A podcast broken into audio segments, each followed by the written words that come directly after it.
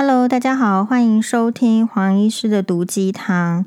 那黄医师是这个紧急的加入一场这个 podcast，因为刚好有时间，而且我觉得这个新闻相当的重大。这个重大的新闻就是，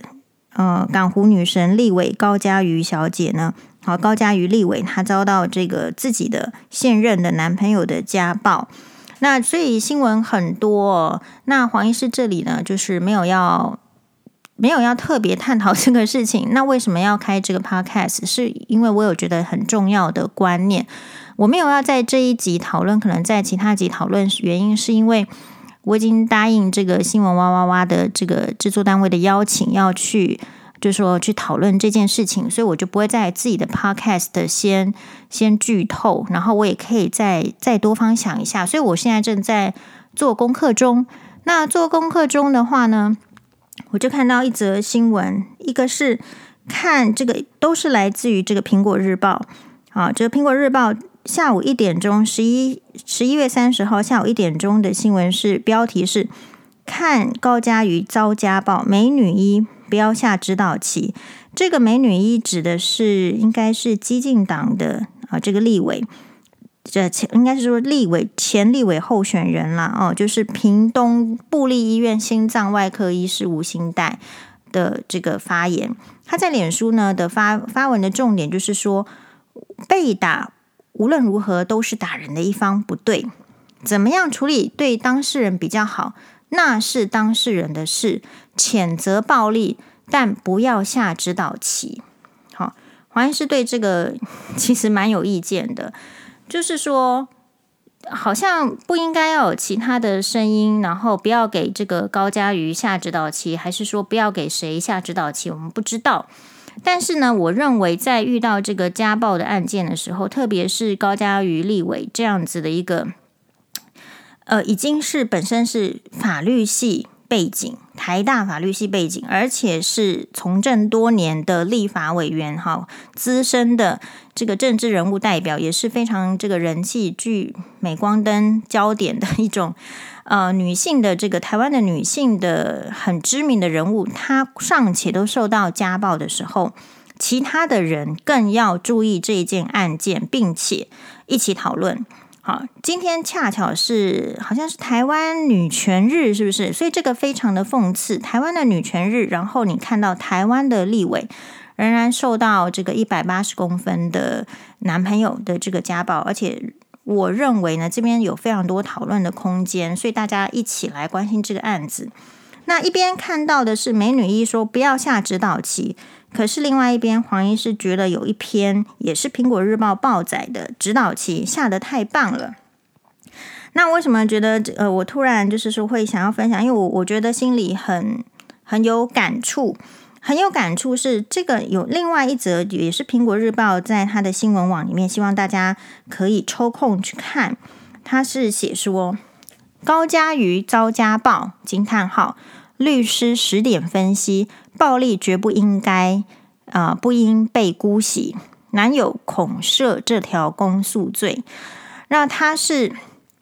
他整篇报道呢是取取自于一个这个也是脸书粉丝专业家事法官没告诉你的事，也就是曾任法官的律师杨晴祥杨律师呢，他写的十点看法。我觉得这十点的看法呢，希望全部的人都看到这个指导棋下得太好了。好，所以对比于这个吴兴岱，这个美女医师跟这个诶家事曾任家事法官的律师杨清祥，我也觉得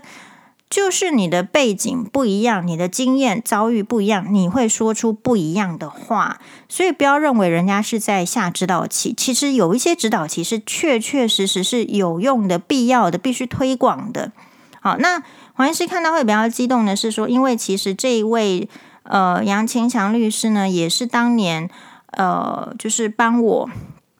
提起对钱婆婆的这个暂时保护令的呃律师，就是杨律师啦。好，然后也在这个杨律师那个时候，就是说你会有一些呃通报，然后你要去，我我记得杨律师有有陪我去警察局的样子，我跟他大概就是一一面之缘。呃，然后呢，这件案子后来就成立，我就顺利拿到了。对钱婆婆的暂时保护令，我的意思是说，真的，你遇到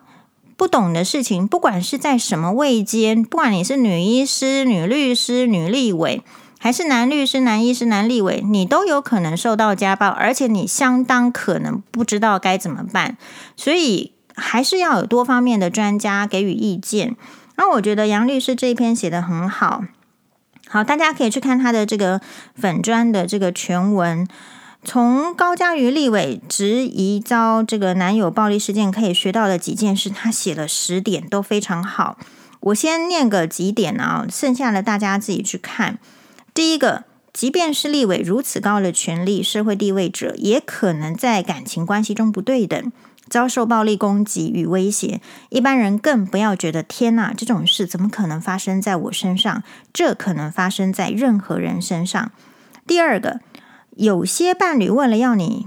表达忠诚、自清，要查看你的手机、通讯软体，但感情关系同时也包含了尊重与信任，不要让这种偶然成为日常，一步步得寸进尺，甚至让对方掌握账号密码。那会一天天演变成监控，最后你就连一个朋友都不能交，正常的人际关系都不可得。